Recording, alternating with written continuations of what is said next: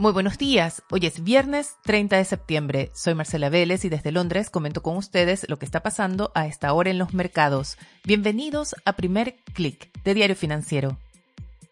Llegamos al final de septiembre y llegamos al final de la semana y vaya qué semana, una semana marcada por el colapso de la libra esterlina, aunque fue temporal, hoy repunta, pero sin embargo ese caos que se vio en el mercado de Londres, pero sobre todo una semana marcada por la volatilidad.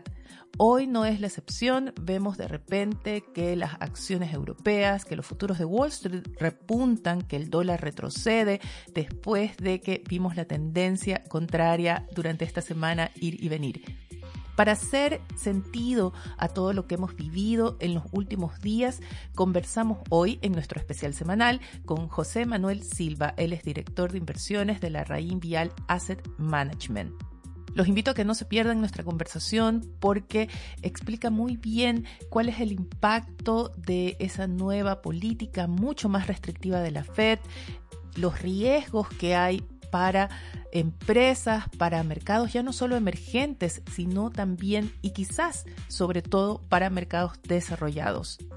Pero antes de ir a la conversación con José Manuel, quiero comentarles qué está pasando en los mercados brevemente y después de la entrevista hablaré de los temas que están marcando la pauta hoy. Por lo pronto tenemos una sesión mixta en Asia, el índice regional pierde 0,72%, vimos caídas en Japón, vimos caídas en China, pero un repunte en el Hang Seng. Este repunte puede obedecer a la medida que se anunció hace poco de parte de Beijing en que se ofrecen nuevas exenciones tributarias para las compras de viviendas, para ciertas compras de viviendas. Es una nueva intervención del gobierno, una nueva medida de estímulo. Tuvimos un índice de manufacturas que estuvo por debajo de lo esperado, así que vemos una nueva intervención también en el área cambiaria del Banco Central recomendando o advirtiendo que podría intervenir para evitar una mayor devaluación del yuan. En Europa vemos lo contrario, vemos acciones operando al alza, el stock 600 sube un poco más de 1% y llama la atención porque la verdad es que esta mañana es una mañana llena de problemas en Europa, tenemos una crisis energética en ciernes, hay una reunión de emergencia para tratar este tema, tenemos a la inflación de la eurozona marcando una tasa de 10% agosto, una tasa de inflación de dos dígitos, sin embargo vemos un repunte en las acciones. También vemos un repunte en los futuros de Wall Street que suben en torno a un 0,85, 0,86%, a pesar de que está creciendo la alerta sobre el impacto de la recesión, el impacto de la precesión del dólar en los costos y en los ingresos, en los balances finalmente de las empresas. Hay una alerta sobre qué va a pasar con los reportes de resultados, no solo del tercero, pero sobre todo del cuarto trimestre del año. Vemos también una pausa del dólar que cae esta mañana en torno a un 0,42%. Podría nuevamente ser una pausa temporal que obedece más bien a la estabilización de la libra esterlina que regresa a ese nivel visto antes de que el gobierno de Liz Truss presentara su criticado y polémico mini presupuesto que tuvo más bien un impacto bastante grande, no solo en Inglaterra, sino en el mercado en general. Así que por ahí podría estar la explicación para la estabilización que vemos hoy. Vemos también alzas en las materias primas, el petróleo sube más de 1% y también vemos alzas en los metales. El cobre avanza 1% en Londres y estas alzas están además alimentadas por la posible decisión de la Bolsa de Metales de Londres de suspender, de prohibir los suministros de metales rusos. Ahora sí, antes de hablar de Rusia, de Ucrania, que es uno de los riesgos más cercanos que tenemos en el escenario. Comparto con ustedes mi conversación con José Manuel Silva, con quien también abordamos ese riesgo de más cisnes negros en lo que viene por delante, pero también del riesgo de que aparezcan grandes ballenas, es decir, grandes empresas o países que generen crisis de alcance sistémico.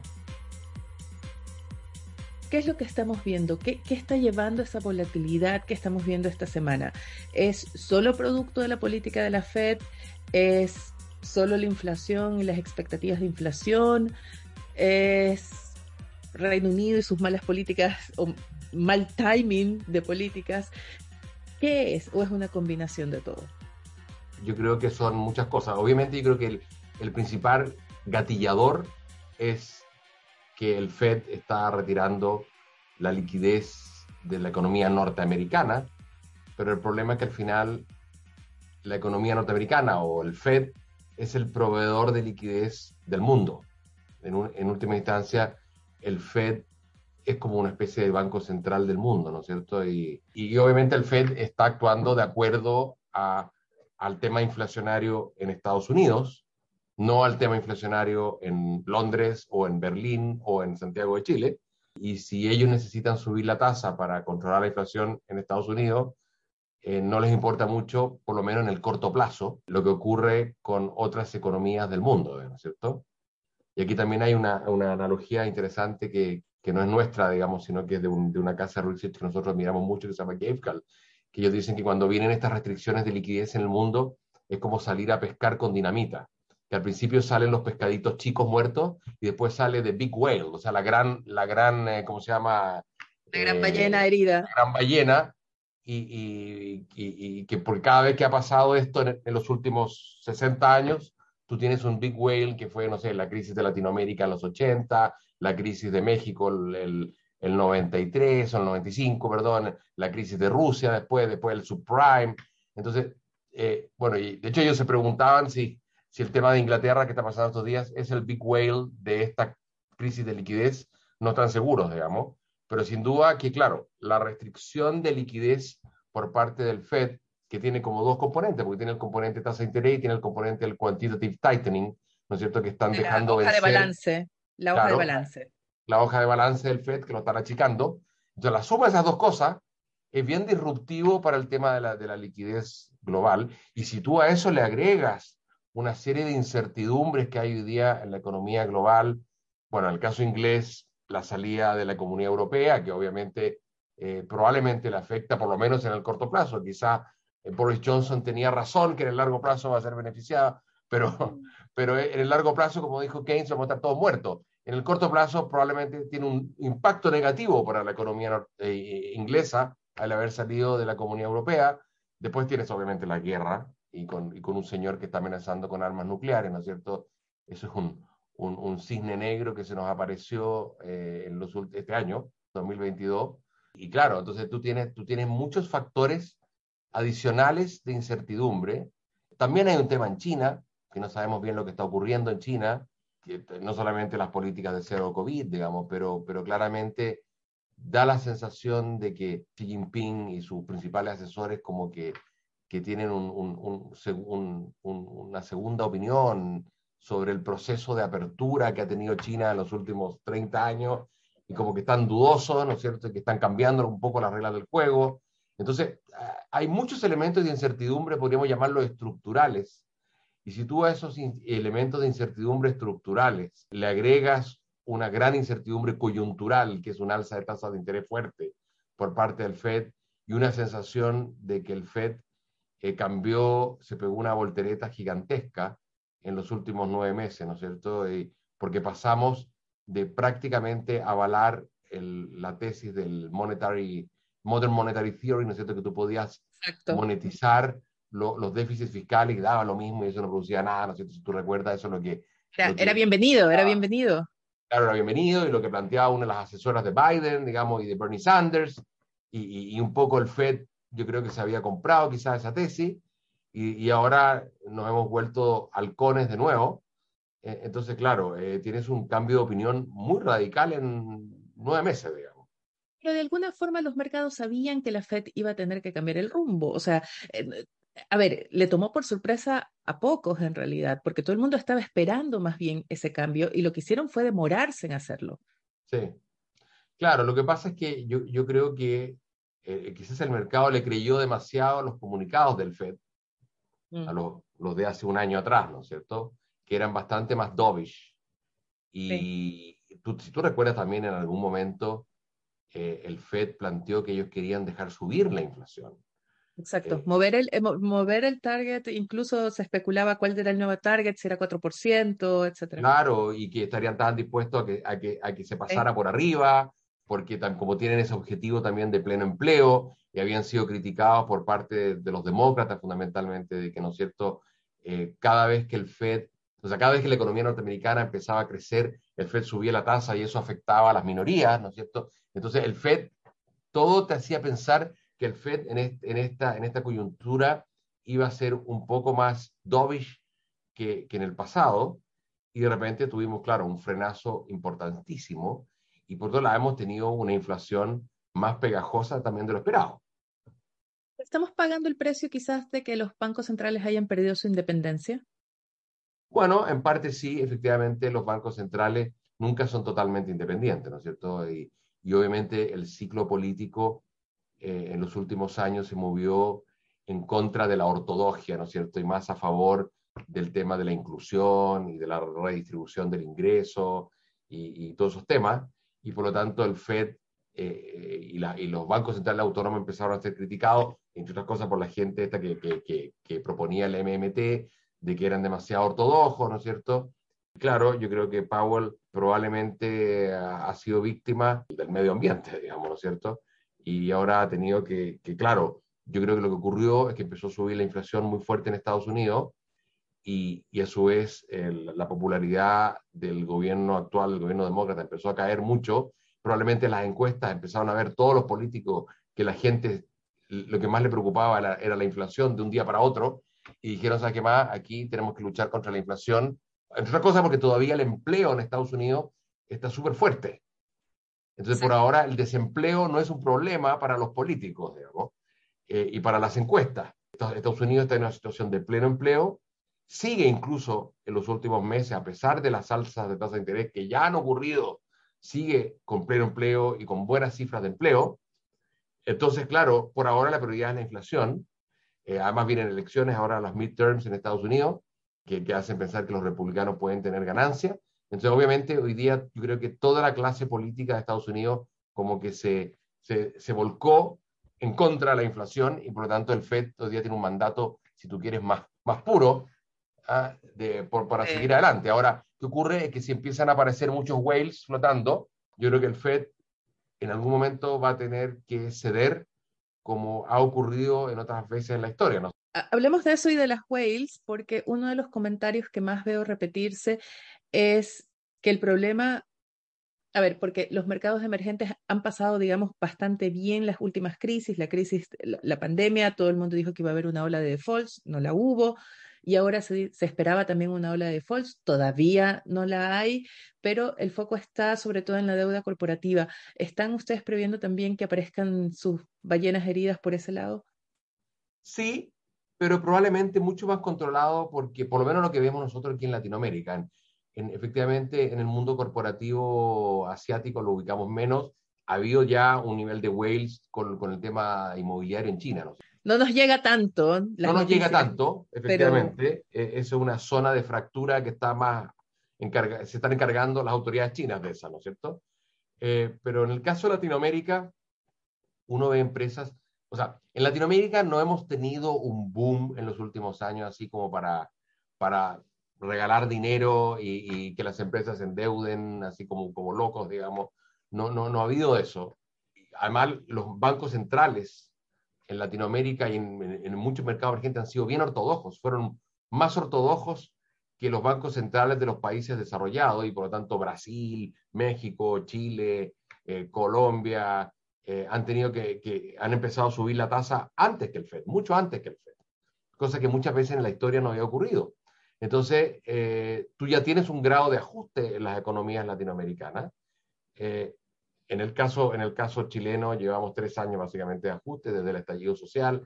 En Colombia ha pasado un poco lo mismo, en Perú ha pasado lo mismo. Entonces, a lo que voy que no creemos que en Latinoamérica tú tengas muchos casos de empresas que se hayan sobre expandido o sobre endeudado eh, y por lo tanto, eh, a no ser que, claro, que tú ven, ya tuviésemos una crisis mundial de proporciones no sospechadas hoy, eh, es poco probable que tengas una ola de defaults muy grande. Argentina es lo que es, ¿no es cierto? Ya, ya está, ya tiene sus problemas, digamos, o sea, pero todos lo conocemos, viene de hace años. El, otro país que sería problemático es Venezuela, pero Venezuela ya hace muchos años que nadie le presta plata. Entonces, al final, tú no ves como zonas de fractura en, en, en Latinoamérica muy grandes. Nosotros que, que, estudiamos harto las empresas para comprar acciones para comprar bonos, no, no, nos da la sensación de que muchas de las empresas latinoamericanas en los últimos años han cortado grasa, han cortado costos, eh, incluso han bajado deuda. Eh, entonces, bueno, esperamos que en este ciclo eh, los whales no sean latinoamericanos. Hay dos particularidades de, esta crisis, iba un, un, poco por, por ese lado, de que una de las mayores sorpresas es el impacto que el alza del dólar también está teniendo, pero en mercados desarrollados la historia nos enseña que los mercados emergentes sufren, estamos acostumbrados de, desde la crisis de deuda latinoamericana en los 80, siempre vemos estas crisis en mercados emergentes, pero esta vez estamos viendo que, caso de Reino Unido, todo el mundo asustado por Italia también, por el diferencial de, de los rendimientos de los bonos italianos con los alemanes. Entonces, sí eh, no sé si estás de acuerdo, que hay un cambio en esta crisis y es la vulnerabilidad con que llegan muchos países desarrollados esta vez. Claro, porque ellos, la verdad es que hasta ahora se han aprovechado de su buena clasificación de riesgo y de su balance o en general de, de, economías que, que, han sido muy prósperas y, y, por lo tanto que mucha gente está dispuesta a prestarles dinero eh, y por lo tanto, en los, sobre todo desde la crisis del subprime en adelante, los países desarrollados han tenido políticas eh, de, fiscales, yo diría, y, bueno, sobre todo monetarias, muy agresivas, ¿no es cierto? Con, con tasas en cero, con bancos centrales que en la práctica han comprado una parte importante de los déficits fiscales. Eso es lo que ha hecho el Banco Central Europeo, básicamente ha financiado Italia, digamos, ¿no es cierto?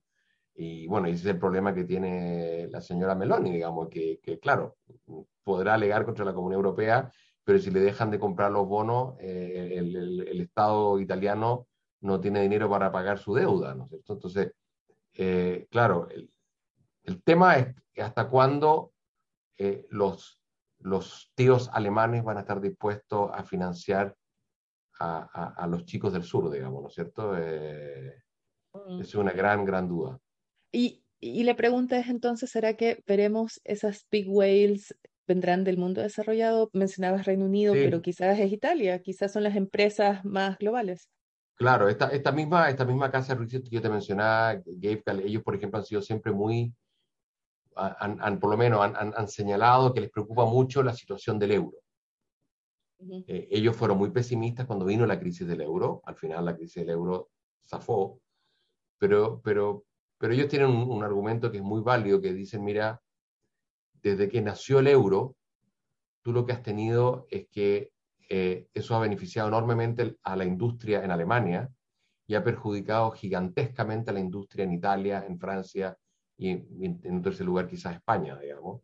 Porque antiguamente esos países lo que hacían es que cuando caían, cuando perdían competitividad frente a Alemania, lo que hacían esos países era devaluar sus monedas. ¿no es cierto?, los, países del sur de Europa, sobre todo Italia y España. Y hoy día eso no lo pueden hacer. Entonces, todo el ajuste pesa por eh, el ajuste de competitividad de los salarios, digamos, y, de, y eso es muy duro social y políticamente a la larga, digamos. Y, y, y lo que ha ocurrido es que con, hay un gráfico que ellos muestran que es muy interesante, que es que hasta el año 2000, cuando se crea el euro, la producción industrial de Italia y de Alemania iban a la par, se crecían, casi eran dos líneas muy paralelas, y a partir del 2000, cuando se crea el euro, la producción industrial en Italia se, se, queda plana, o sea, no crece más, y Alemania sigue creciendo. Entonces yo siempre se he preguntado, esto es políticamente una bomba de tiempo. O sea, en algún momento los italianos van a decir, yo no estoy dispuesto a convertirme en la colonia de vacaciones de los alemanes. O sea, de que mi país solo sea un buen lugar para pasar unas buenas vacaciones, eh, un museo, digamos, y que nos quedemos sin industria y, porque eso genera muchos problemas sociales en Italia, que es lo que han tenido. Entonces, mira, yo creo que, yo creo que efectivamente hay un big whale en el euro, que en una de esas eso es lo que sospechó en su momento Boris Johnson y compañía, ¿no es cierto? Que yo creo que ellos sospechaban eso y dijeron por eso tenemos que salir, ¿no? Lo que pasa es que a uno le baja la duda si, si, si así todo igual, Inglaterra depende mucho de Europa de todas maneras, digamos, ¿cierto? O sea, no, no, no pueden escaparse tan fácilmente de sus vecinos, digamos. Pero sí, en Europa No, hay un problema. Hay un problema. Bueno, si a eso tú le agregas ahora el problema de la energía, del gas ruso que se acabó, ¿no es cierto? Entonces, eh, eh, que, que, era parte del, del de, como quien dice, el fundamento de la industria alemana, ¿no es cierto? Que es lo que, como lo que sostiene todo. Eh, este engranaje era, era la, la, industria alemana, ¿no es cierto? Que, que al final eh, energía barata. claro, era energía barata rusa. Ese era uno de los pilares. Obviamente los alemanes también son grandes ingenieros y grandes productores y grandes constructores de cosas, digamos, pero, pero la energía barata rusa les ayudaba muchísimo para poder competir. Y hoy día esa energía barata da la impresión que se les acabó de por vida, ¿no es cierto? Porque a, no ser que haya un cambio de régimen en Rusia, que, que no se ve en el corto plazo, eh, no, no va a volver la energía barata. Digamos.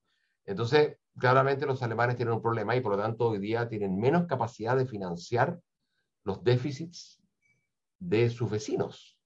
¿Puede ser Reino Unido la otra Big eh, podría ser, claro. Lo que pasa es que aquí hay un, tema, hay un tema que es bien complicado porque cuando tú tienes alzas en las tasas de interés eh, del, del, bono soberano, ¿no es cierto? Que lo que ocurrió en, en, en todo el mundo, pero obviamente en Inglaterra fue muy fuerte eso te puede generar problemas de balance en muchos sectores, y sobre todo en los sectores financieros y sobre todo tú en, los fondos de pensiones, eh, que, efectivamente lo que estaba pasando en Inglaterra esta semana, ¿no es cierto? Fondos de pensiones que tenían una serie de contratos de derivados eh, y que tuvieron que salir un poco, yo me impresión que rescatarlos, digamos. Complicada la situación de Inglaterra, es muy complicada efectivamente. Yo también creo que es complicada la situación de Italia. ¿Importa o no importa que Europa no crezca? Y a Latinoamérica, por ejemplo, no le importa, no importa que, la, que Europa no crezca. Pero sí lo que Europa podría generarte al resto del mundo es un tema sistémico, ¿no es cierto? un, un, un, tema de que el, hoy se rompa el euro o, o que venga un, una devaluación gigantesca de la libra por desconfianza. eso sí, hay temas financieros sistémicos que pueden provenir de Europa al resto del mundo. Lo vimos un poco ya esta semana, o sea, podía sonar un poco lejano, bueno, ¿qué nos puede interesar? Eh, estoy pensando en, Latinoamérica, en Chile, que Liz Truss presente un programa incompleto de endeudamiento y subsidios, etcétera, recorte impuestos, pero lo vimos porque eh, ese, esa devaluación de la libra esterlina de alguna forma renovó ese rally del dólar que ya había perdido algo de fuerza. ¿A eso te refieres que podríamos ver que ese podría ser el canal en que nos golpea el resto del mundo lo que pueda claro, pasar. En ese, ese, es uno de los canales, efectivamente, temas de alza de tasas de interés internacional en, en, en de bonos soberanos y de evaluaciones de las monedas eh, desordenadas, podríamos llamarlo, y una revaluación del dólar, por lo tanto, y un, porque cuando además vienen estos periodos de estrés, el dólar es un refugio. Y, y yo creo que Estados Unidos hoy día es la madre de todos los refugios, ¿no es cierto? Porque está bastante lejos de Putin eh, tiene el mejor ejército del mundo, digamos, y, y, y, yo, y, creo que mucha gente se está refugiando en Estados Unidos, no solamente los latinoamericanos, que era, que era lo obvio, pero también probablemente europeos, digamos, y, asiáticos, ¿no es cierto? También eh, lo, que ocurrió en, en, Hong Kong, lo que ocurrió en China, eh, esa especie de represión que hubo en Hong Kong, eh, todo eso probablemente ha, ha llevado a que mucho dinero esté saliendo de, de China y de Asia hacia Estados Unidos, probablemente. Estados Unidos se, está transformando en una aspiradora de capitales y eso te, te, refuerza el tema de la revaluación del dólar. Pero en ese sentido, debemos esperar que el dólar siga al alza o siga subiendo desde los niveles que está ahora hasta que se calmen las aguas o hasta que la Fed concluya su periodo de ajuste monetario o crees que más bien ya, como algunos dicen, estamos llegando a la parte final del pic? Mira, yo creo que estamos llegando al fin, estamos cerca al final. Ah, eso, eso, eso yo, yo, yo, pienso que cuando uno ve lo que han subido las tasas de interés en Estados Unidos, sobre todo las tasas reales, cuando uno ve el, el, el nivel de revaluación del dólar frente a otras monedas, yo tengo la sensación de que estamos cercanos al pic. ¿ah? Eh, siempre es difícil evaluar esto porque muchas veces las monedas tienden, como, como dicen los economistas, a, a overshoot, o sea, a irse por arriba de su de su, ¿no es cierto?, de su nivel de equilibrio, pero, pero claramente yo creo que estamos cerca de eso. y, probablemente esta misma revaluación del dólar va a ayudar mucho a que la inflación sea controlada rápidamente en Estados Unidos, porque al final eh, los costos, o sea, los precios de los bienes importados en Estados Unidos eh, van a caer en los próximos meses y ya está cayendo el precio del petróleo, entonces probablemente eso va a ayudar a que, a que el, grado de, de, hawkishness, ¿no es cierto?, de, de, la Fed disminuya en los próximos meses. Y bueno, y si siguen apareciendo además eh, ballenas flotando, eso obliga a la Fed a, cambiar su política, ¿no es cierto? Eh, así que yo creo que sí, estamos cercanos al final. Pero cuando dices eso, y para aclarar para quienes nos estén escuchando y no crean que estamos pronosticando que ya la próxima semana el dólar va a comenzar a caer, cuando decimos cerca del final es que todavía tenemos algunos meses de un sí, yo creo que el fin, de año, el fin de año va a ser complicado, va a ser complicado. El, el, el, el fall, como dicen en Estados Unidos, va a ser complicado, además tienen elecciones, entonces, por lo tanto, el sistema político norteamericano está preocupado de otras cosas en este minuto. Está preocupado de las elecciones que vienen, no tanto del problema de la libre esterlina. Eh, entonces, yo creo que los próximos meses sí van a seguir siendo volátiles y complicados y, y, no muy amistosos para los mercados financieros. ¿Ustedes tienen escenario base pensando, por ejemplo, hasta qué punto la Fed va a avanzar, más, bien, ¿Para cuándo creen que la Fed va a estar terminando su ciclo de ajuste monetario y veremos un, un escenario de más calma, digamos, de más normalización? es difícil predecirlo, pero yo creo, yo creo que lo que hoy día, como que lo que planteó la Fed en la última reunión de política monetaria, yo creo que está más cerca de, de lo que va a ser. ¿ah? Hasta ahora siempre se han quedado atrás. Eh, ahora, es cierto que creo que aquí es clave eh, lo que veamos en el mercado laboral en Estados Unidos, ¿no es cierto? en los próximos, en los próximos semanas y meses, eh, porque en la medida que el mercado laboral norteamericano siga estando muy, muy apretado, eh, es difícil que el Fed baje la guardia tan rápidamente. Ese es el problema. Por eso es un indicador que nosotros estamos siguiendo, que es el grado de ajuste en el mercado laboral de Estados Unidos, que hasta ahora eh, no es mucho. Y lo otro que hay que estar viendo son el tema este de las ballenas, ¿no es cierto? Efectivamente, sí si de repente empiezan riesgos sistémicos financieros globales y que pueden afectar a bancos, cosas así, que a la larga eso también le llega a Estados Unidos, probablemente el Fed se vea obligado a, cambiar de, de opinión más rápidamente que lo que uno esperaría. Pero regresando al, caso anterior del mercado laboral, si seguimos viendo ese mercado laboral ajustado y la Fed no baja la guardia, ¿no obligaría eso también a los bancos centrales latinoamericanos? Estoy pensando en el Banco de Brasil, que ya tiene, ya hay señales de desaceleración de la inflación, ya se habla de una pausa en el ajuste monetario. ¿No obligaría eso, por ejemplo, el Banco Central de Chile, que esperaba pausar las alzas pronto? ¿No obligaría eso más bien a un cambio y retomar las alzas? Podría ocurrir, pero yo tengo la confianza de que en general en Latinoamérica, como te, te adelantaste, ya tienes el ajuste parcialmente hecho. Parcialmente hecho. Mm. Quizás el país que está menos ajustado es Chile, ¿ah? porque todavía estamos con un déficit de cuenta corriente muy elevado y, y, todavía con, con, registros de inflación elevados, ¿no es cierto?, por todo la, la, la, el estímulo monetario, fiscal que significaron los, los retiros de las AFPs y las políticas fiscales agresivas de los últimos años. Pero, pero el resto de los países me da la impresión que están bastante más ajustados, México, Brasil, incluso Colombia. tengo la sensación de que en la mayoría de los países estamos muy cercanos al pic de tasa de interés en moneda local, eh, y que probablemente lo que vamos a ver en, los próximos meses es más bien una inflación ya llegando a su pic. Eh, ahora, obviamente, claro, si el FED sigue subiendo las tasas durante el primer semestre del año 2023, que no es lo que hoy día está en los mercados, claro, ahí, va, ahí Latinoamérica tiene un problema mayor, digamos, porque, porque efectivamente los bancos centrales de, la región no se pueden quedar muy atrasados en relación a lo que hace el Fed. A pesar de que hoy día la tasa de interés en Estados Unidos, perdón, en Brasil está altísima, en México también, eh, y de hecho eh, uno se encuentra con mucha gente que dice, mira, las monedas latinoamericanas eh, son eh, muy atractivas a este nivel de devaluación y a este nivel de tasa de interés, ¿ah? porque es como una mezcla de dos cosas, ¿no es cierto? Tú, tú estás entrando a las monedas latinoamericanas bastante devaluadas y, con, y, estás recibiendo además un carry, o sea, una tasa de interés muy atractiva. Pensando que no tenemos más cisnes negros, que Vladimir Putin se restringe de usar más armas nucleares, que en el escenario con los factores que tenemos hoy, ¿cómo describirías el 2023 que están viendo ustedes como escenario base? Un escenario muy complicado para la economía global, para la economía chilena, para la economía eh, latinoamericana en general. Es, un, un, escenario más bien recesivo y de mucha volatilidad en, en, en mercados financieros. Lo que pasa es que los mercados, como los mercados anticipan, hay una posibilidad que los mercados hacia la segunda eh, parte del año empiezan a anticipar un, una moderación del Fed y de, y, y de los bancos centrales ¿no es cierto?, durante ya el año 2023 a finales, y por lo tanto los mercados tienden a anticipar esas cosas.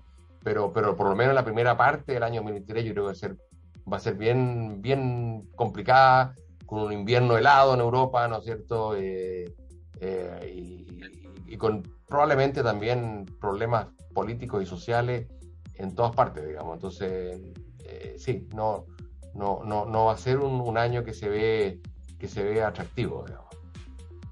Quiero destacar los puntos positivos del escenario que describe José Manuel Silva y uno de ellos es ese impacto limitado que se espera entre las empresas latinoamericanas, la buena salud con que llegan a este escenario de crisis. También quiero destacar la acción que han tenido los bancos centrales latinoamericanos y de países emergentes en adelantarse en ese ajuste monetario, lo que le da cierta flexibilidad.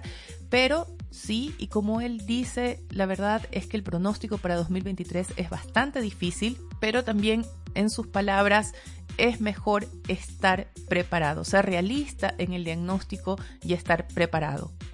Ahora hablemos de la agenda que tenemos para hoy, que está bastante cargada de eventos, sobre todo políticos, pero también de cifras económicas. Comencemos por las cifras. El INE publica a las 9 de la mañana los índices de producción industrial, manufacturas, producción de cobre y ventas de retail de Chile.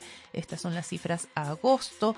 También tendremos cifras muy importantes para Wall Street de ingresos y consumo personal y un indicador que es muy seguido, que es el índice de precios de consumo personal. En la región tendremos cifras de desempleo de Colombia y Brasil.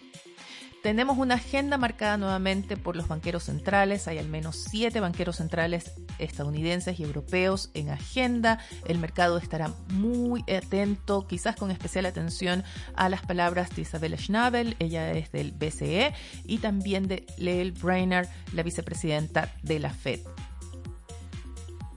Fuera de las cifras, tenemos eventos también muy importantes en lo político. En Europa tenemos una reunión de emergencia de los ministros de energía. Ya están convocados en Bruselas. espera que se anuncie hoy un paquete para reducir el consumo de energía en la Unión Europea. Esto va a tener consecuencias en la actividad económica. Hay analistas que advierten de los posibles problemas políticos, problemas sociales que se derive de este paquete, de estas restricciones de energía ahora que está comenzando el invierno. Y estos anuncios van atados a el evento que para mí debería ocupar los titulares en la prensa mundial hoy, y es la decisión de Vladimir Putin de anunciar la anexión de cuatro regiones de Ucrania a territorio ruso. Ya esta mañana firmó el decreto reconociendo, y cito entre comillas, la independencia de dos regiones más. Ya lo hizo con Luhansk y el Donbass lo hizo precisamente el mismo día antes de anunciar la invasión a Ucrania. Y es que según en su estrategia, el reconocer la autonomía de estas regiones le da la autoridad para proteger a población que él dice es población rusa. Ahora iría un paso más allá, no solo diría que estas son regiones autónomas de población mayoritariamente rusa o que habla ruso, básicamente porque no son ciudadanos rusos, y avanzaría un paso más al anexarlas formalmente, según él, esta es una medida unilateral, a territorio ruso. Esto le daría la justificación para usar cualquier arma, sí, también armas nucleares, para defender lo que él considera territorio ruso. Se espera que la anexión, que el decreto anexando lo que equivale al 15% del territorio de Ucrania sea firmado esta tarde. La pregunta es, ¿cómo va a reaccionar la comunidad internacional? Hasta ahora el mercado tenía previsto un conflicto prolongado, pero de alguna forma restringido al territorio ucraniano. Pero sin duda, la decisión de Vladimir Putin lleva esta guerra a una nueva fase. Quizás las empresas ya están tomando nota, quizás las empresas están viendo un escenario de recesión más grave, más profundo, precisamente provocado por un escalamiento de este conflicto. Estamos viendo ya empresas anunciando fuertes recortes de personal, reorganizaciones y todo con la intención de reducir costos. Meta, la matriz de Facebook, de Instagram, anunció ayer un congelamiento de las contrataciones, reorganización estructural. Hoy lo hace SoftBank, que va a recortar cientos de empleos en su Vision Fund. Y también incluso BBC World Service anuncia el recorte de 400 puestos de trabajo. No son las únicas empresas. Tenemos también retailers advirtiendo de un escenario cada vez más complicado para los negocios. Antes de terminar, muy importante en agenda, pero no para hoy, sino el fin de semana, el mercado está pendiente de lo que suceda en Brasil. Tenemos elecciones el domingo, todas las encuestas apuntan a que Lula incluso podría ganar en primera vuelta. Vamos a ver qué sucede, si las encuestas tienen la razón, pero la clave también está en qué pasará con Jair Bolsonaro, si el actual presidente va a reconocer los resultados electorales si pierde o cumplirá con su palabra de desafiar la institucionalidad y la democracia. Además, los invito a que no se pierdan el análisis que hace The Economist del gobierno de Perú. Coloco el link en el newsletter que acompaña a este podcast. Si no lo reciben, suscríbanse gratis en la página web de Diario Financiero y es un análisis muy duro en el que básicamente llaman a Pedro Castillo un presidente inepto. Vayamos ahora a temas locales. En lo político veremos al presidente Gabriel Boric reuniéndose con representantes del comercio. Es el noveno encuentro anual organizado por la Cámara Nacional de Comercio. Esto sucederá a las diez y media de la mañana. Tendremos muchas conversaciones en torno al presupuesto 2023 que se presentó ayer. Diario Financiero trae los detalles y hace el énfasis o destaca en esa intención del gobierno de aumentar la creación de empleo a través de la inversión pública. También los invito a que no se pierdan un análisis muy importante sobre las diferencias y similitudes en las reformas de pensiones que se han presentado en los últimos gobiernos y la que ha presentado la administración actual y los planes del grupo Angelini para entrar al segmento de alimentos. Con esto me despido por ahora. Los invito a que sean actualizados visitando nuestro sitio web de f.cl. ¿Qué tema les interesa para nuestro especial de la próxima semana? Háganmelo saber a través de mi correo electrónico mbls.df.cl o a través de mi cuenta de Twitter arroba Marcela Vélez. Yo les deseo que dentro de lo posible tengan un buen fin de semana. Nosotros nos reencontramos el lunes.